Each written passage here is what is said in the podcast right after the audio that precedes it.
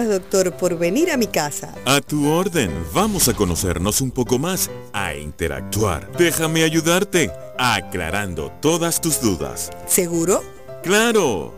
Recuerda, comenzó la visita del psiquiatra en casa por 1025 FM. Una cita estelar con el doctor David Figueroa, el psiquiatra.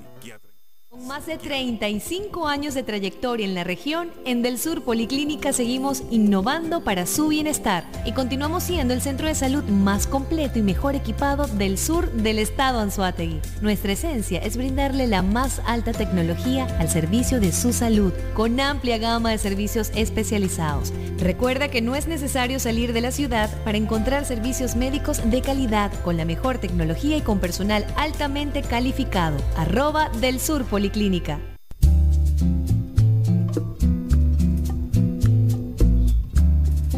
Buenas noches, buenas noches.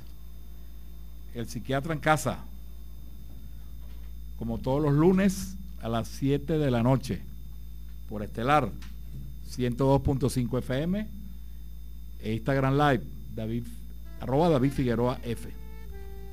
Como todos los lunes vamos a trabajar para ustedes Cristian Miranda en los controles, en la dirección general de la estación Juan Guatache y su amigo de todos los lunes, David Figueroa. Bueno, hoy es lunes de Semana Santa, ¿no? Espero que estén en su casa, que estén tranquilos, que esté una semana para, para meditar, para tranquilizarse, para relajarse. El tema de hoy es el cambio. Ese es un tema sumamente importante porque el cambio eh, ocurre en todos los niveles, el cambio en la persona, pero también hay cambios sociales, políticos, cambios de empresas, de organizaciones. Vamos a hablar hoy exclusivamente del cambio de las personas. ¿Qué pasa con ese proceso? ¿Qué es el cambio? ¿Cuáles son sus características? ¿Cuáles son sus consecuencias? Y cómo, cómo hacer mejores cambios. Cómo estar predispuesto al cambio. Fíjense, este, el cambio es una cosa muy natural. Es más, se dice que la única cosa constante en la vida es el cambio. Siempre hay cambio biológico en la persona, pues uno, uno con la edad cambia, ¿no? Niño, adolescente, adulto, adulto mayor, ¿verdad? Uno va cambiando. Muchas veces no se, no se da cuenta de los cambios físicos. Pero por supuesto también hay muchos cambios desde el punto de vista psicológico, ¿no? Y esos quizás son son un poco más complicados. Y al igual que los cambios biológicos, los cambios psicológicos también son, son inevitables. Entonces, la primera cosa que yo quiero decirles esta noche es que uno debe estar dispuesto, abierto, hay que tener mentalidad abierta, abierta al cambio. Es decir, todos tenemos nuestras ideas, nuestras costumbres, todos tenemos nuestra manera de ver la vida sin embargo, todo es revisable. Todo es evaluable. Cosas que antes pensamos que era verdad, resulta que la ciencia nos ha demostrado que no es cierto. Entonces, los seres humanos debemos tener un poco esa flexibilidad de adaptarnos a las nuevas realidades, pues. Insisto, no estoy hablando de querer cambiar por, por complacer a otro ni por capricho, sino que que cada día hay más conocimiento, hay más información. Un cambio no es más que sustituir una cosa por otra, ¿verdad? Sustituir una cosa por otra. El cambio implica un aprendizaje, porque cuando uno, uno aprende, es que uno adquiere un nuevo, una nueva, un nuevo conocimiento, una nueva conducta producto de la experiencia. O sea, cambiar es aprender. Nosotros cuando éramos adolescentes teníamos una manera de ver el mundo y ahora de adulto cambiamos. El que se queda viendo el mundo si es un adulto y lo queda viendo como un adolescente, bueno, obviamente va, a tener dificultades. Entonces, bueno, ya sabemos que es el cambio, el cambio es necesario. Sin embargo, el cambio eh, genera una serie de, de obstáculos, ¿no? Por lo siguiente, porque hablando de personas, ustedes se dan cuenta, y yo estoy seguro que ustedes en la casa lo vivimos todos los días, ¿no? Eh, cuando uno quiere cambiar a alguien. Ah, recuerden, 0424 840 1025. Repito, 0424 840 1025 para sus llamadas sus comentarios y sus opiniones son muy importantes, son muy importantes para nosotros. Así que 0424-840-1025. Entonces fíjense, ¿qué es lo que sucede? Cuando uno le dice, vamos, vamos a tratar de poner algunos ejemplos. Uno le dice a alguien, mira, tú eres eh, tal cosa, tú eres muy, tú eres muy peleón, por ejemplo, eres muy agresivo, eh, deberías cambiar. ¿eh? O tú eres tal cosa, cualquier, cualquier cosa. Entonces, usualmente es la esposa, la familia, los amigos que dicen eso. Entonces, generalmente lo que sucede es que hay un proceso que es natural, que se llama resistencia al cambio. Resistencia al cambio. Nos resistimos. ¿Y por qué nos resistimos? Bueno, porque nosotros estamos acostumbrados a una manera de ser. Estamos acostumbrados a una manera de ver la vida. Entonces, modificarla implica este, hacer cosas distintas. Entonces uno está como lo que se llama la zona de confort. La zona de confort es, es que yo estoy tranquilo como yo soy, me conozco, sé lo que me gusta, sé lo que no me gusta. Entonces el cambio muchas veces a uno le da mucho miedo, le da temor, ¿no? Porque yo digo, yo, yo prefiero quedarme como yo soy. Entonces, la, primera, la primera cosa que uno tiene que, pensar es la siguiente, ¿no? Es decir, eh, para que se produzca un cambio en la persona, insisto, estoy hablando de cambio personal, esa persona debe querer cambiar. Esa es la primera condición. Porque si la persona no quiere cambiar, es muy difícil. Es muy difícil que uno lo cambie a juro, pues. Y eso lo vemos todos los días, ¿no? Sobre todo en los adultos. Los niños son un poco más fáciles de cambiar, aunque tampoco tan fácil, ¿no? Pero los adultos generalmente son más complicados, ¿no? y uno nota personas, por ejemplo, parejas que se casan y quieren cambiar el otro, el hombre quiere cambiar a la mujer, la mujer quiere cambiar al hombre y se la pasan en eso y es una discusión y es un problema. Entonces hay que entender que hay una resistencia natural al cambio. Hay una resistencia natural. ¿Por qué? Porque generalmente cuando tú le pides a alguien que cambie, tú le pides a alguien que cambie, se lo dice muchas veces como criticándole una conducta. Por ejemplo, Vamos a seguir con el ejemplo anterior. Tú eres muy peleador, tú eres muy agresivo, tú gritas mucho, etc.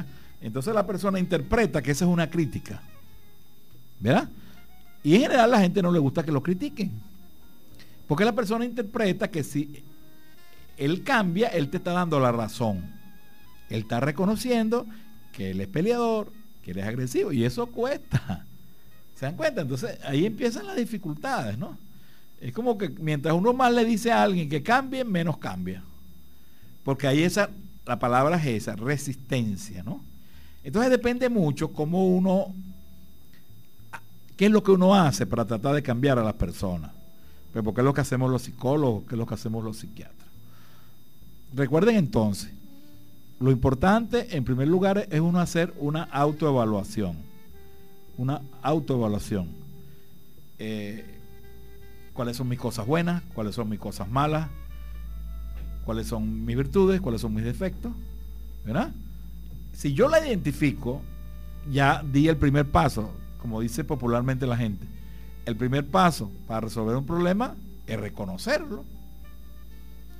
Si uno le dice a alguien, mira, tú tomas mucho licor o fumas mucho cigarrillo, no, es mentira, que no sé qué, no, que todo el mundo fuma. Entonces, todo eso se llama defensa, defensa, resistencia al cambio. Entonces, lo primero que, sería necesario era reconocer si es verdad. Yo tengo un problema en tal cosa. Ahora, ese es el primer paso. Si no damos ese primer paso, la cosa se hace difícil. Se hace difícil porque, por eso, porque es un adulto. O sea, las personas, uno puede hacerlas cambiar de tres maneras. Hay tres métodos. El primer método es el autoritario el impositivo. Yo te doy una orden, pues. Eso quizás funciona en algunos, sobre todo en los niños, menores de edad, etcétera, pero en los adultos realmente no funciona. Te doy una orden o te obligo a cambiar. Entonces, ese cambio generalmente no es bueno porque es un cambio circunstancial, es un cambio, eh, la gente lo hace porque no le queda otra alternativa, pero en el fondo no lo está haciendo a gusto. Y el asunto es que yo cambie y me guste cambiar, porque se supone que yo voy a cambiar para mejorar. Nadie va a cambiar para empeorar, ¿verdad? Nadie, nadie quiere cambiar para empeorar. Entonces, el, problema está en que cuando uno acepta eso, está como reconociendo que el otro tiene razón.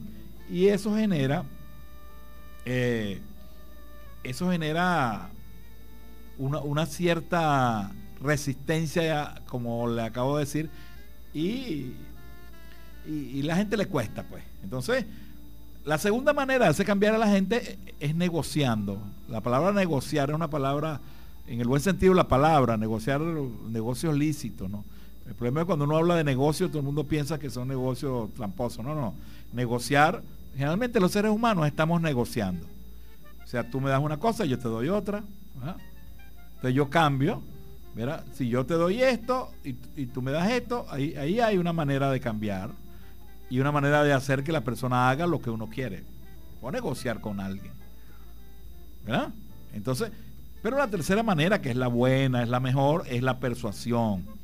Es tratar de convencer a la gente con palabras, sin agresiones, sin violencia. Esa es la mejor. ¿Por qué? Porque ahí ocurre un cambio, que es un cambio voluntario, como yo les decía. Ya tenemos muchas, muchas, muchas personas incorporadas a lista Grand Live. Arelis me pregunta, buenas noches, eh, que la gente no es tolerante, que, la gente te están matando, pero va para adelante, para adelante. Eh, o sea, que ocurre mucho, ¿no? Que la persona está como, como, como, como en ese momento, ¿no? Porque en el cambio pasan varias etapas. Primero uno se niega al cambio. Después uno se resiste al cambio.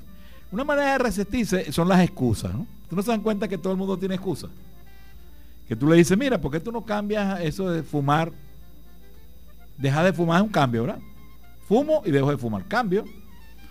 Entonces viene la persona y te dice, no, bueno, tú sabes que es que el cigarrillo me calma, es que eso es mentira, que eso hace daño, es que fumar es bueno, porque otro fuma, empieza, se llama excusa, ¿no?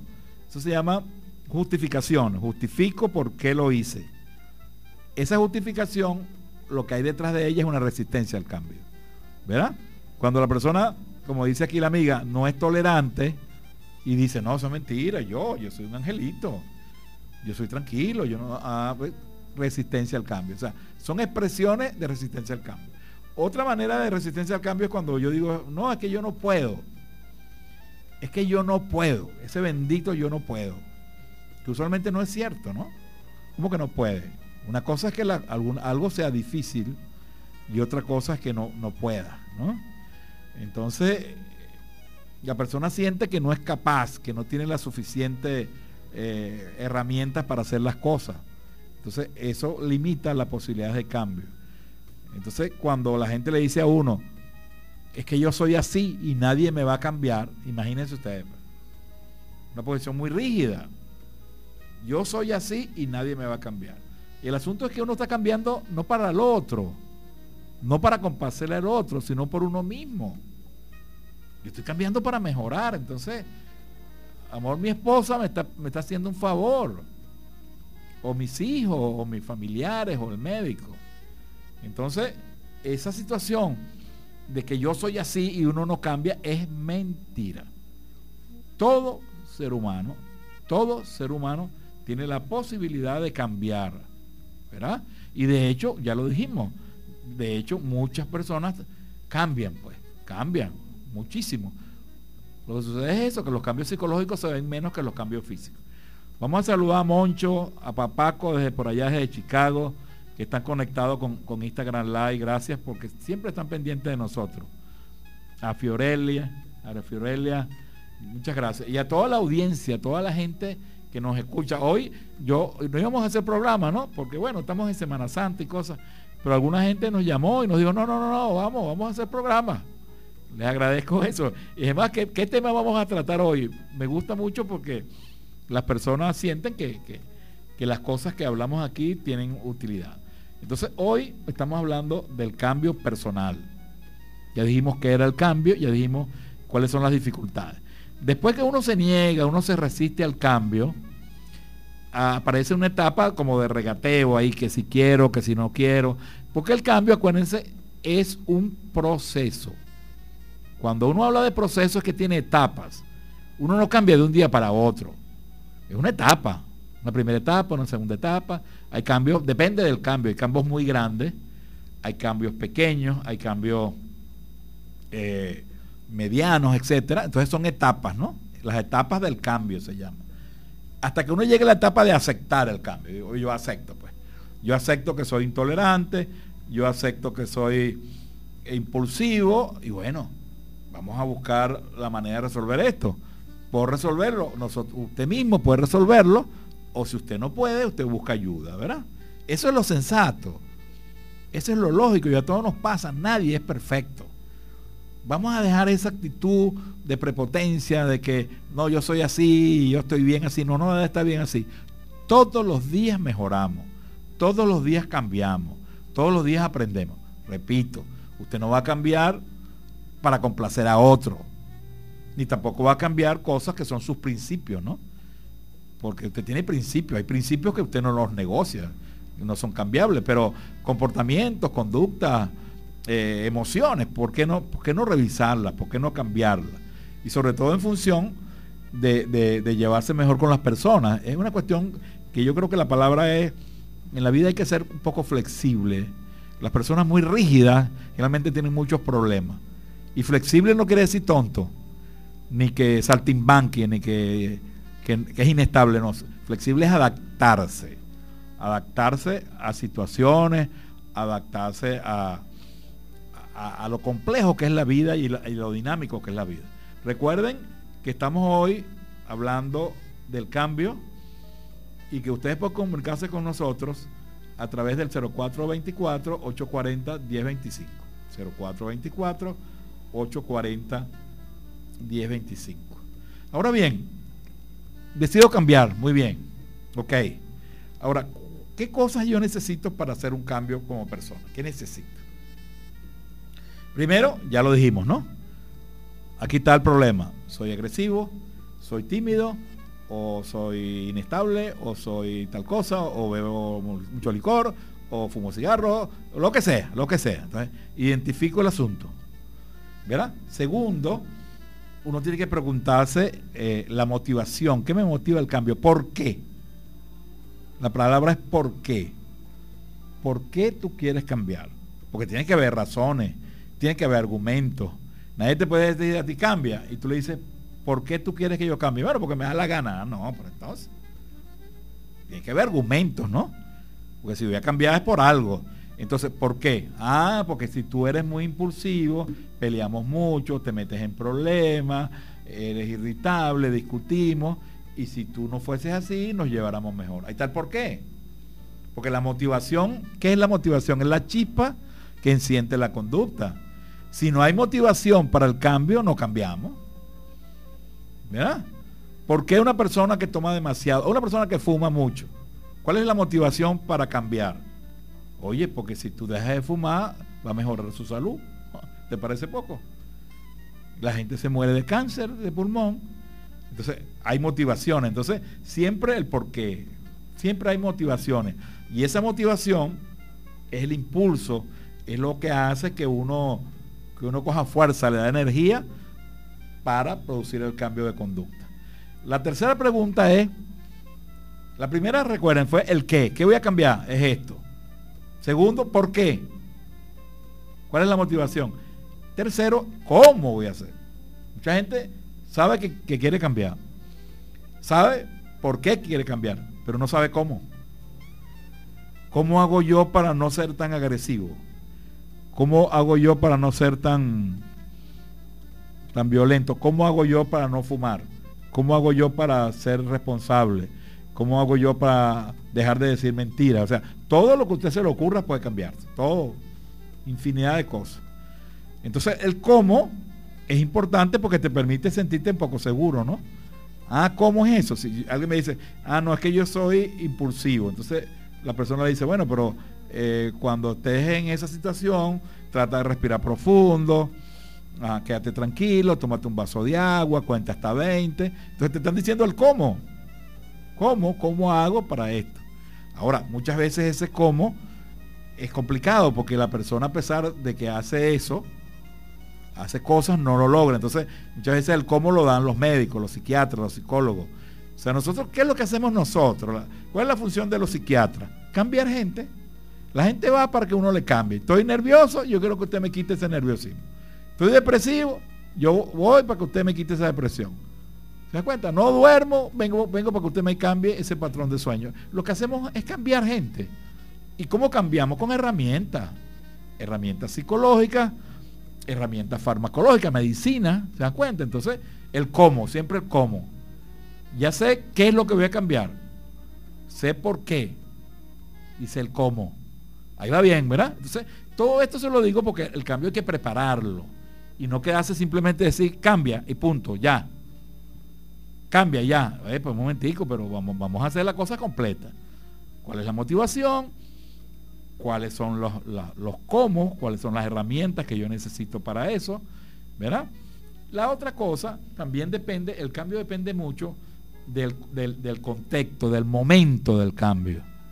No siempre se puede cambiar. Hay, momentos que son inoportunos para cambiar.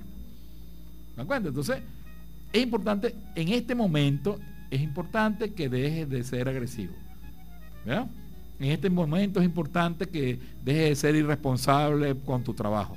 ¿Te das cuenta? Entonces, depende del contexto, porque muchas veces eh, las circunstancias del cambio no son las más apropiadas para, hacerlo, pues.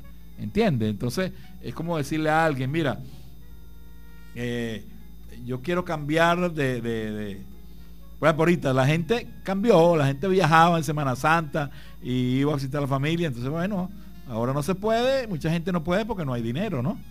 Entonces, bueno, ¿qué vamos a hacer? Pues tenemos que ubicarnos en el contexto y decir, bueno, no podemos, no podemos hacer lo que hacíamos antes, pero bueno, vamos a tratar de, quedándonos en nuestras casas, poder pasar estos días de asueto de la mejor manera. Entonces, ahí está las circunstancias del cambio, ¿verdad?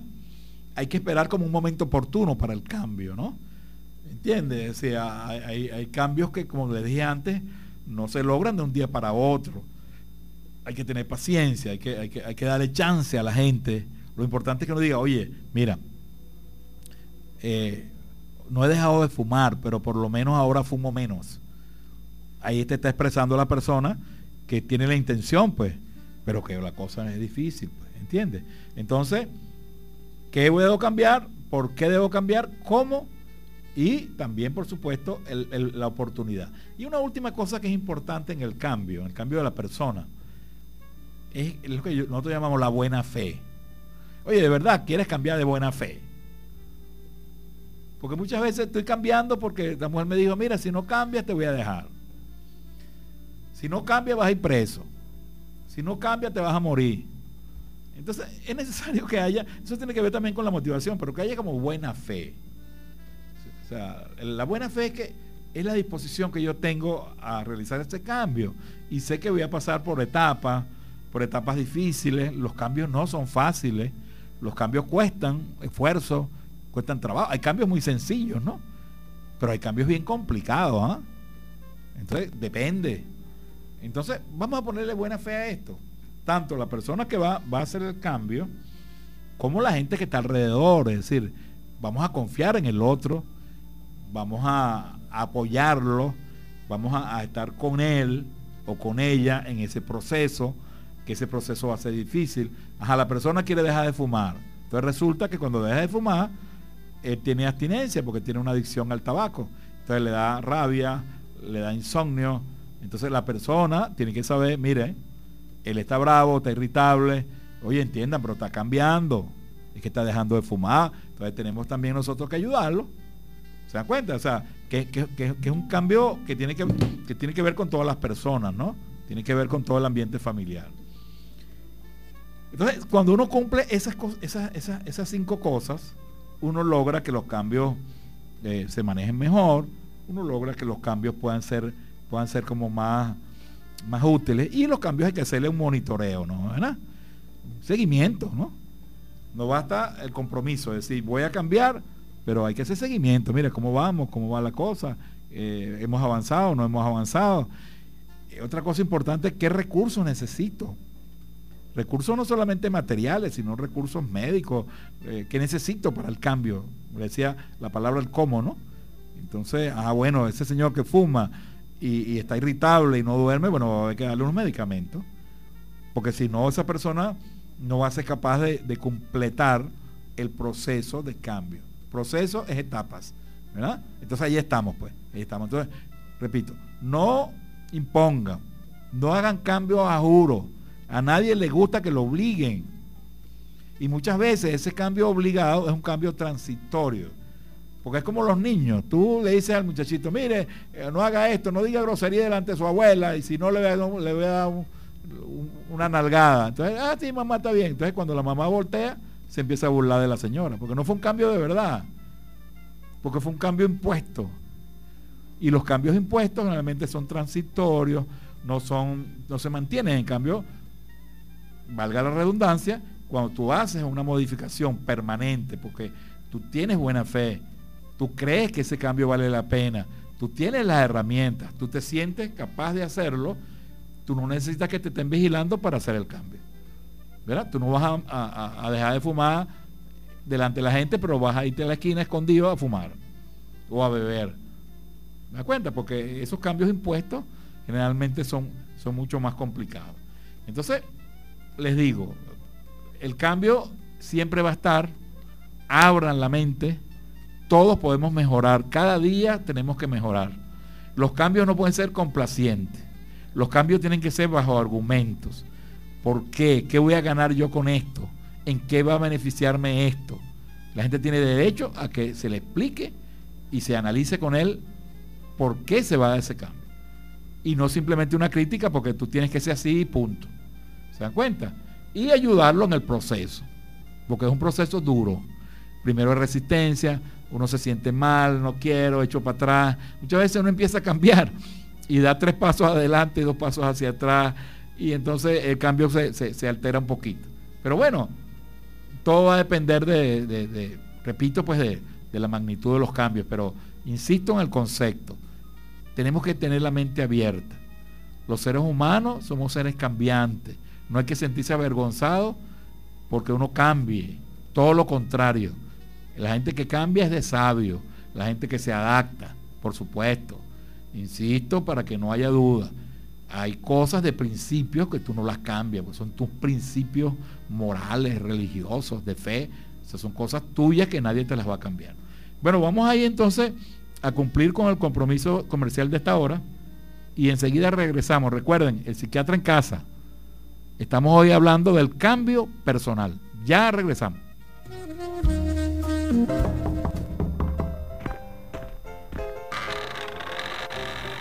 Gracias, doctor, por venir a mi casa. A tu orden. Vamos a conocernos un poco más, a interactuar. Déjame ayudarte, aclarando todas tus dudas. ¿Seguro? ¡Claro! Recuerda, comenzó la visita del psiquiatra en casa por 1025 FM. Una cita estelar con el doctor David Figueroa, el psiquiatra en casa.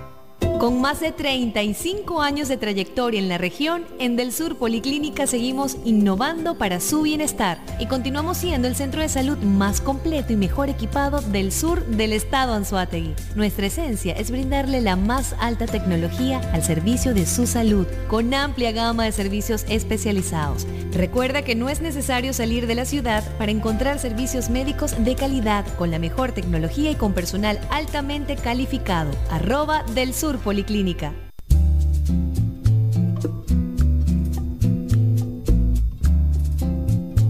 Seguimos entonces. El psiquiatra en casa. Como todos los lunes a las 7 de la noche por Estelar 102.5 FM e Instagram Live, David Figueroa F. Hoy estamos hablando del cambio, del proceso de cambio. Vamos a escuchar una cancioncita que yo siempre pongo que tenga que ver un poco con el tema, una canción que nos tiene Cristian ahí, que desde Camila, ¿cómo se llama Cristian? ¿El cambio viene? Todo cambió. Todo cambió. Escúchenla porque tiene mucho que ver con lo que hemos hablado y ya regresamos.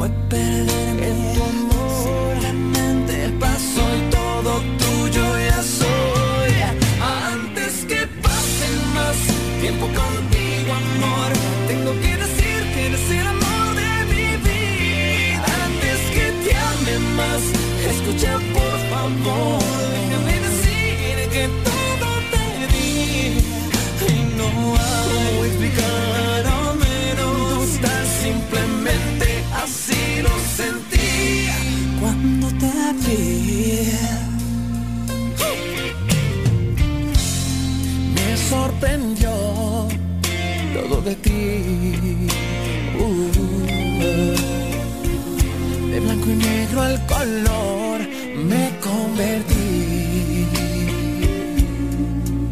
Sé que no es fácil decir te amo. Yo tampoco lo esperaba. Pero así es el amor. Simplemente pasó y todo tuyo ya soy. Antes que pase más tiempo contigo, amor. Tengo que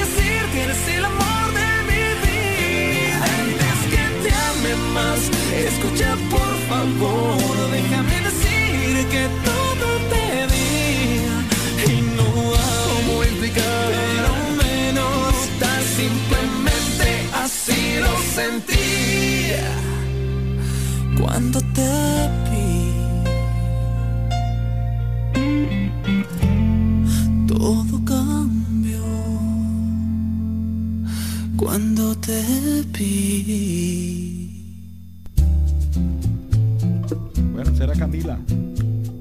¿Cambió, cómo se llama? Cambió cuando te conocí. El cambio también tiene mucho que ver con, con los afectos, ¿no? Cambiar de pareja, ¿sabes? Cosa que, que cosa tan difícil, ¿no? Que hablamos hace poco de eso, ¿no? Entonces fíjense que, que este proceso de cambio está en todo, ¿no? Por eso que es un tema bien central y es un tema que vamos a, a- a tratar en, en- en varios programas, ¿no? Entonces, eh, ya dijimos que era el cambio, ¿verdad? Ah, quiero recordarles el, el curso del taller de- del COA Saúl, Saúl Figueroa, mi hermano, que va a dictar el 30 de abril eh, eh, sobre manejo de conflicto y técnicas de negociación. Llámenlo al 0424 803 3910. Repito, 0424 803 3910, manejo de conflicto, técnica de negociación, un, un taller de muy, de muy buena calidad, el 30 de abril. Bueno, seguimos entonces. Saludos a toda la gente que se está uniendo, ¿no? A Isbeli, a, Papaco, que ya lo, ya lo pusimos. Eh, ¿A quién más? Muchísima gente que está, que está muy pendiente de nosotros y que nosotros siempre, siempre lo, lo saludamos. Recuérdese también nuestro número de contacto. Aquí es el 0424 840 1025. Vamos a- leer ya unos mensajitos que nos han llegado. Eh,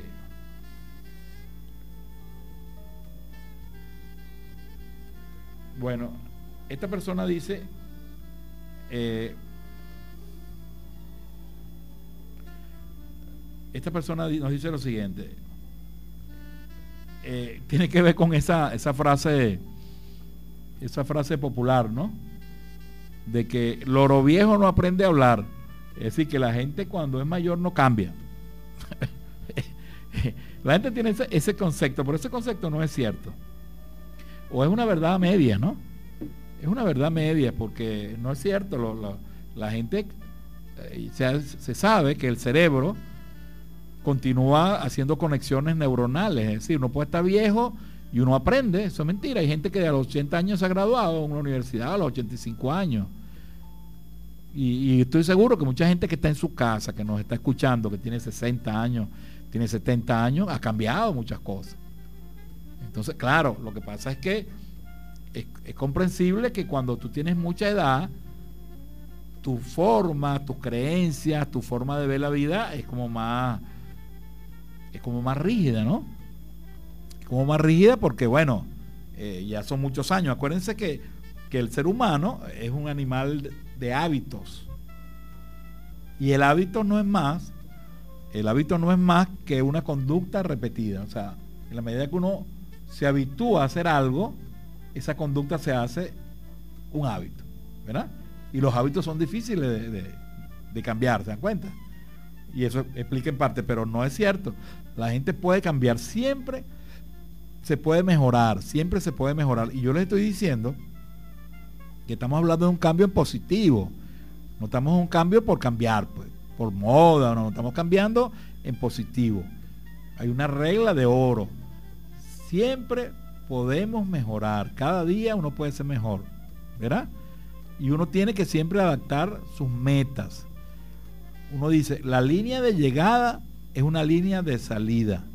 ¿Qué quiere decir eso? Que tú logras algo y arranca para la otra cosa. Esa es la evolución, ese, ese, esa es la, la, vía natural que tenemos los seres humanos. Entonces, siempre hay que estar... Lo peor que le puede pasar a un ser humano, ¿sabe qué es? o una de las peores cosas que le puede pasar a un ser humano es estancarse. ¿Qué hace ahí? Estancado. Tú dices, bueno, yo no estoy ahorita, como estaba hace cinco años, es lo mismo, o peor. Entonces, estancarse es lo contrario del cambio, porque el cambio busca, el cambio positivo, busca mejoría, busca avance, busca desarrollo. ¿Se dan cuenta? Entonces, lo peor que uno le puede pasar es quedarse estancado. Por eso les repito una vez más, uno tiene que estar constantemente evaluándose, constantemente chequeándose y viendo cuáles son las cosas que debo hacer y cuáles las que no. Y estar, es la palabra, ¿no? Abierto, abierto al cambio y ser flexible ante eso. Ahora bien, ¿cuáles son, ya le dijimos algunos, los obstáculos? ¿Qué, ¿Qué, es lo que le impide a la gente cambiar? Por ejemplo, usted, amiga que me está escuchando, o amigo, que ha querido cambiar a su hijo, ha cambiado a cambiar. Realmente, ¿cuáles son las causas por las cuales no quiere cambiar la gente? ¿Sabe cuál es la primera causa por la cual no quiere cambiar la gente? Por miedo. Miedo. Miedo. La gente le da miedo cambiar. Tengo que dejar a mi marido porque no funciona. Me da miedo porque me va a quedar solo. Tengo que cambiar el trabajo, me da miedo porque voy a quedar desempleado. Miedo, miedo. Y muchas veces el miedo paraliza. Claro, hay un miedo que es bueno, hay un miedo, la emoción, el miedo es una emoción que es normal, que es una emoción que solamente nos dice que hay peligro. Estoy hablando de un miedo que es normal, pero hay un miedo que no es normal, que es exagerado. Hay gente que le da miedo a todo. Y el miedo es el principal obstáculo para lograr los cambios y lograr eh, los objetivos que uno se propone en la vida. El miedo. Entonces, el miedo hay que manejarlo. ¿Verdad? Usted está con una persona, a lo mejor, qué sé yo, se está en un noviazgo y le da miedo casarse con esa persona. Y en la vida hay que atreverse a hacer cosas, ¿no? Hay que ser valiente.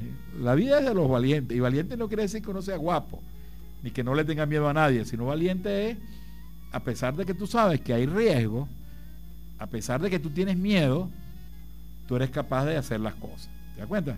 No, no, es, no es un miedo irracional, no es un miedo de, esos, de esa gente que es irracional, que hace cosas tremendistas, no. Yo hablo de un miedo racional. Tengo miedo, oye, la gente que se va del país, pues es un cambio o no es un cambio. Se han ido 6 millones de personas. Entonces imagina lo difícil que ha sido eso. La persona analizó aquí la situación del país, los problemas, bueno, cambio. Me voy. Oye, eso da miedo, ¿no? ¿O no da mieo? algunos no le ha ido bien, otros le ha ido mal, pero pero es parte de, los riesgos que hay que, correr. En la vida, ahí nada está garantizado. O sea, si yo quiero hacer un emprendimiento, si yo, si yo trabajo vendiendo helado y quiero ahora vender ropa, es un cambio. Bueno, pero tiene riesgo, claro que tiene riesgo, a lo mejor no me va bien. El asunto está en que uno tiene que atreverse. Por supuesto, atreverse con planificación, no a lo loco, ¿no? ¿Verdad? Mucha gente agarró, se montó un autobús sin nada y se fue. Bueno, le ha ido muy mal. Cambio otra gente que ha hablado con gente que está allá. Antes de ir fue un tiempo, chequeó, eh, y tomó algunas medidas. también eh, no se trata de, de ser impulsivo, ¿no? Pero fíjense, el miedo, el miedo. ¿Por qué no te has casado? Por miedo. ¿Por qué no has cambiado de trabajo? Por miedo. ¿Por qué no te has mudado a la ciudad? Por miedo. ¿Por qué no has dejado de fumar? Por miedo. El miedo, vale, el miedo, el miedo. Entonces, tenemos que aprender a que el miedo no nos puede dominar la conducta. Y tenemos que, eh, por encima del miedo, eh, tenemos que eh, salir adelante. Entonces, siempre chequeen el miedo. Que, como les dije, está presente siempre. Muchas veces de una manera disfrazada, ¿no? Como les dije antes, ¿no? O sea, uno pone excusas para... Uno se autoengaña, se mete en buste uno mismo, ¿no? Y hace una cosa que se llama racionalizar, buscar explicaciones. Uno tiene explicaciones para todo. Entonces, hay que tener cuidado con el miedo. La segunda causa, el segundo obstáculo para impedir los cambios es eh, la falta de confianza en uno mismo. ¿Verdad? Es que yo no puedo, es que yo no sirvo, es que yo no estoy preparado, es que yo no sé hacer nada. Bueno, imagínense. Entonces la persona cuando tiene esos conceptos es muy difícil que asuma cambios. ¿Verdad? ¿Por qué? Porque no tiene confianza. Confianza en sí mismo. Eso es lo que se llama la autoestima, ¿no? Que es la valoración que yo hago de mí mismo, que es como yo me siento conmigo mismo, qué pienso de mí mismo. Entonces hace falta auto, auto quiere decir yo, confianza, yo confío en mí, Claro, uno en los cambios se apoya en la gente, ¿no? Uno en los cambios se apoya en la familia, en los amigos, pero el protagonista de la historia es uno, uno es el piloto del avión, tienes que confiar en ti mismo. Autoconfianza, ¿verdad? ¿Se dan cuenta? Entonces, cuando no confiamos en nosotros mismos, eso es un obstáculo para el cambio. uno se siente incapaz de hacer tal cosa. Entonces, miedo, poca confianza en uno mismo. Y tercero, hay una cosa que, es el problema que yo lo dije al comienzo, ¿no? Eh, que es un problema de, de, falta de motivación, ¿no? Que es inercia. Hay gente que se deja pasar la vida y está ahí, hace lo mismo y hace lo mismo y pasan los años y pasan los años. Le falta motivación, le falta la chispa para encender el motor. Es como el arranque del carro. Si el arranque no activa la chispa, no se prende el motor. Entonces, eh, la motivación, hay que buscar la motivación.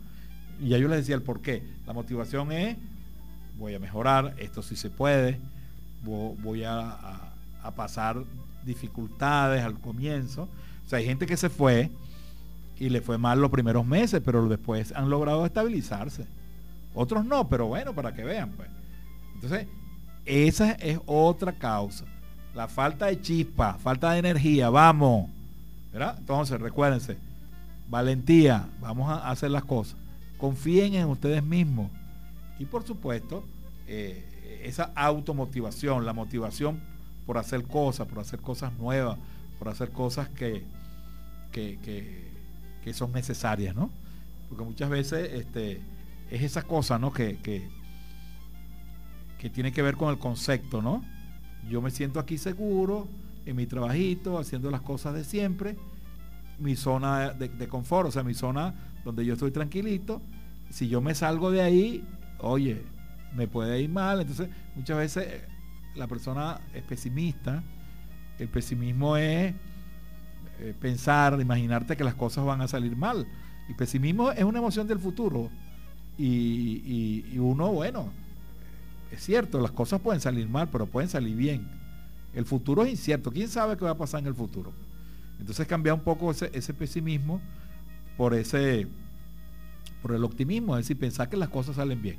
Siempre por aquí me dice una Marcano, una amiga aquí de Instagram, Doctor, el miedo es inseguridad. Claro, fíjate, tiene razón.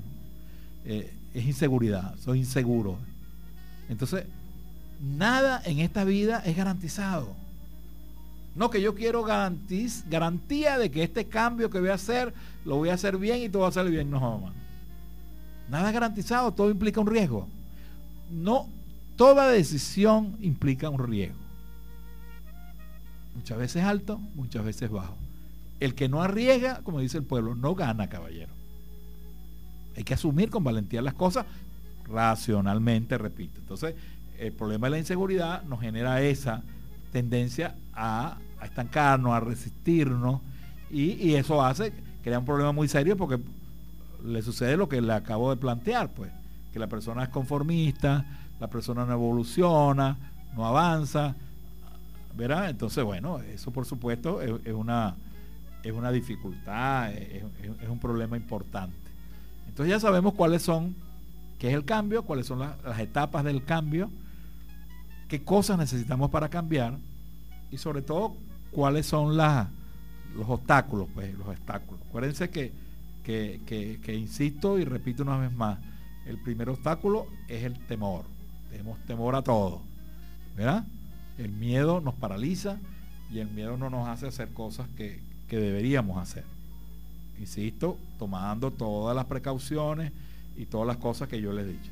Recuerden entonces nuestro número telefónico, el 0424-840-1025, para sus llamadas, para sus comentarios, para sus preguntas. Ahora, haciendo como un resumen de todo esto que hemos hablado hoy, eh, ¿cuáles son las características de las personas que están dispuestas al cambio, que, que cambian más? O sea, personas que ustedes ven en su casa, en su barrio, en su sector, en su urbanización. Oye, que esta persona siempre está activo, siempre está haciendo cosas, siempre está haciendo emprendimientos, ¿no? Entonces, realmente la persona que es, ¿cuáles características tiene? Es una persona que le gusta ser creativa, buscarle solución a las cosas. La, creatividad es buscar, eh, es algo distinto, pero que sea útil. ¿Verdad? Ajá, me botaron del trabajo, que yo tenía en mi horario, y, pero ahora yo voy a crear una, voy a vender helado, eso es ser creativo. No estamos hablando de creatividad necesariamente de artística ni, científica, sino la creatividad de la vida de la vida cotidiana. O sea, las personas que cambian son creativos. O sea, y, fíjense que, que, es todo lo contrario de lo que hablábamos antes, ¿no?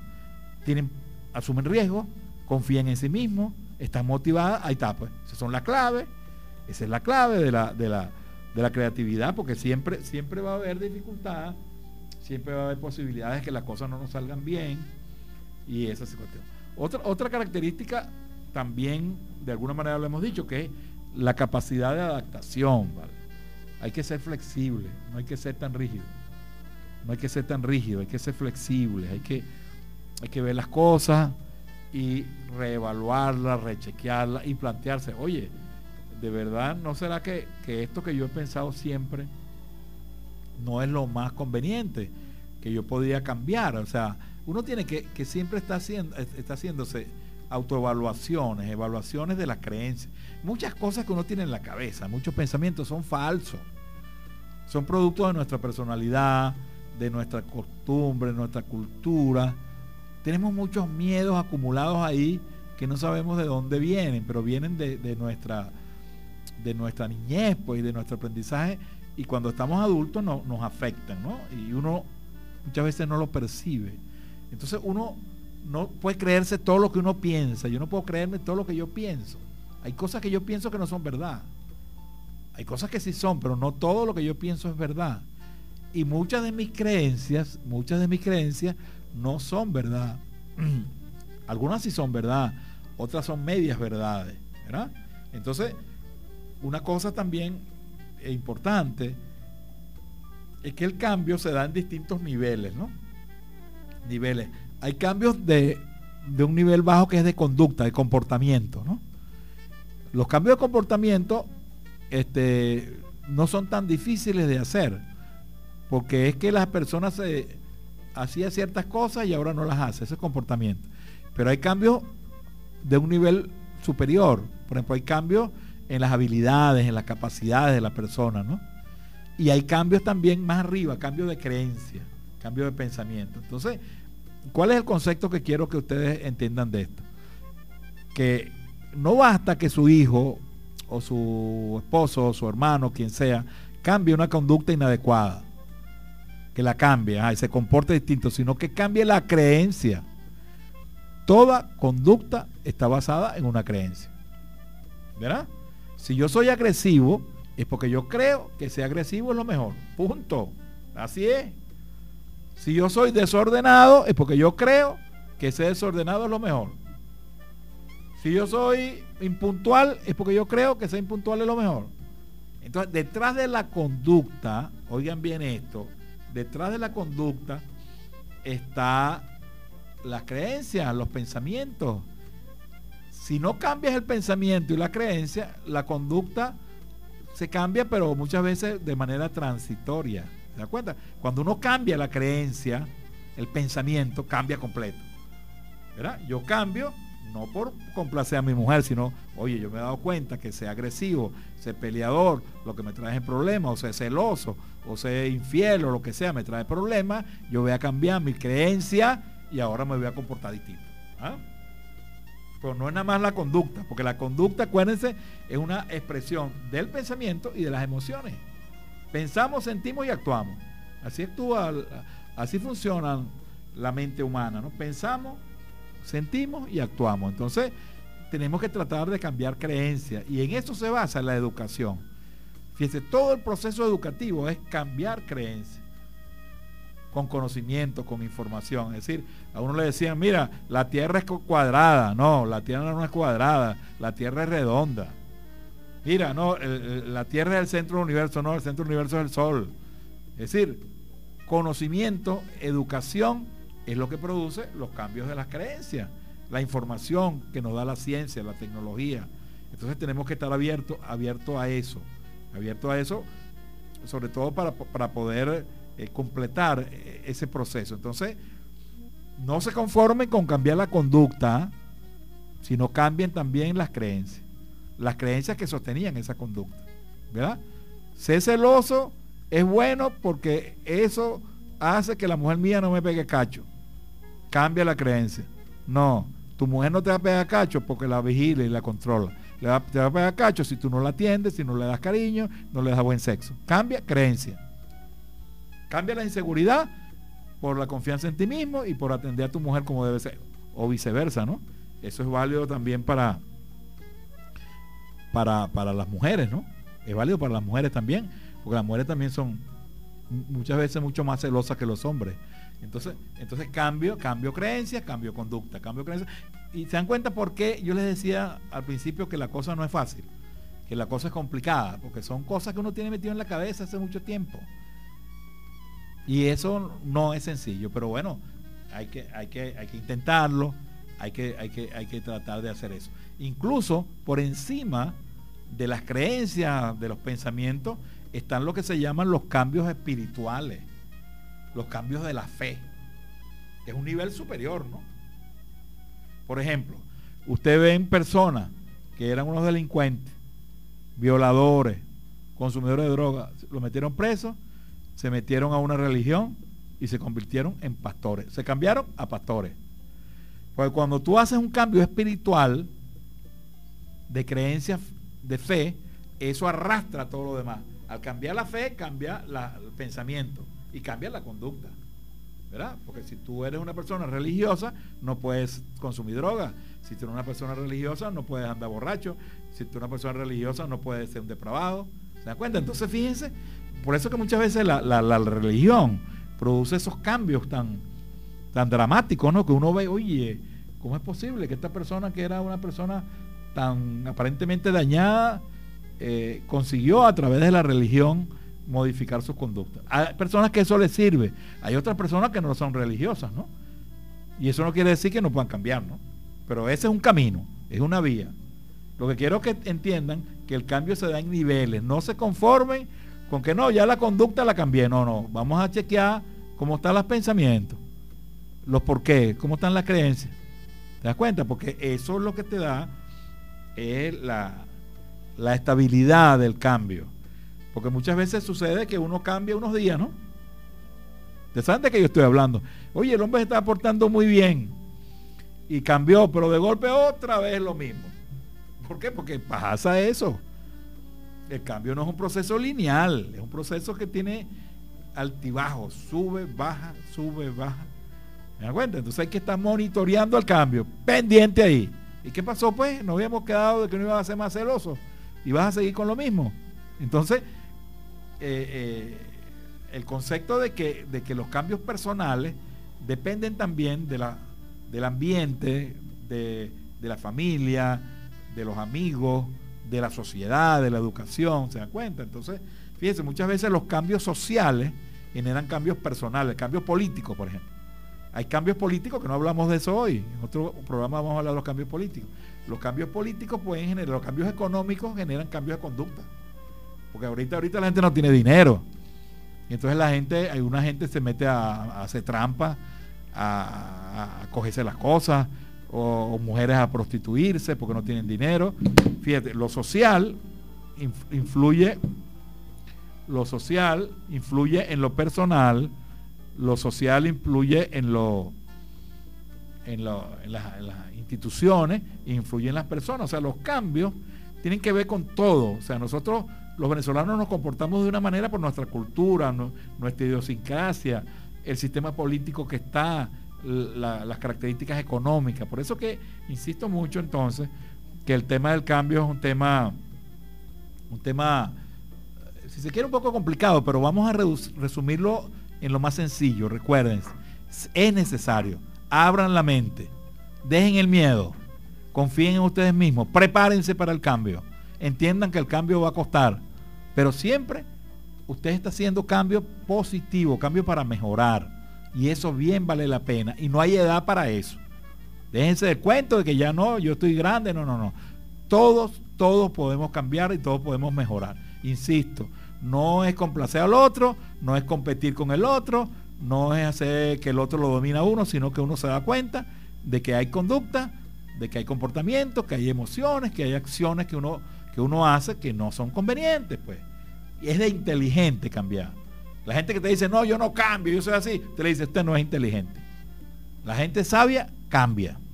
Para bien, ¿no? Repito, para bien. No vamos a cambiar para mal. Bueno, ya hemos llegado al final del, programa, son las 8. Quiero agradecerle su audiencia. Y recuerden, todos los lunes, de 7 a 8 de la noche, el psiquiatra en casa.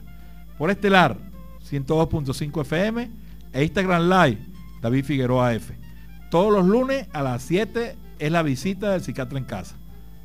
Muy buenas noches y los espero el próximo lunes. Gracias.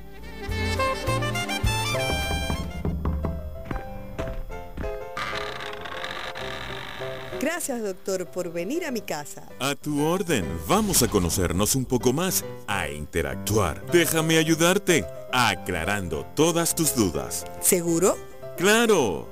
Recuerda, comenzó la visita del psiquiatra en casa por 1025 FM. Una cita estelar con el doctor David Figueroa, el psiquiatra en casa. Con más de 35 años de trayectoria en la región, en Del Sur Policlínica seguimos innovando para su bienestar y continuamos siendo el centro de salud más completo y mejor equipado del sur del estado Anzuategui. Nuestra esencia es brindarle la más alta tecnología al servicio de su salud, con amplia gama de servicios especializados. Recuerda que no es necesario salir de la ciudad para encontrar servicios médicos de calidad con la mejor tecnología y con personal altamente calificado. Arroba del Sur Policlínica. Radio Original. Radio Original.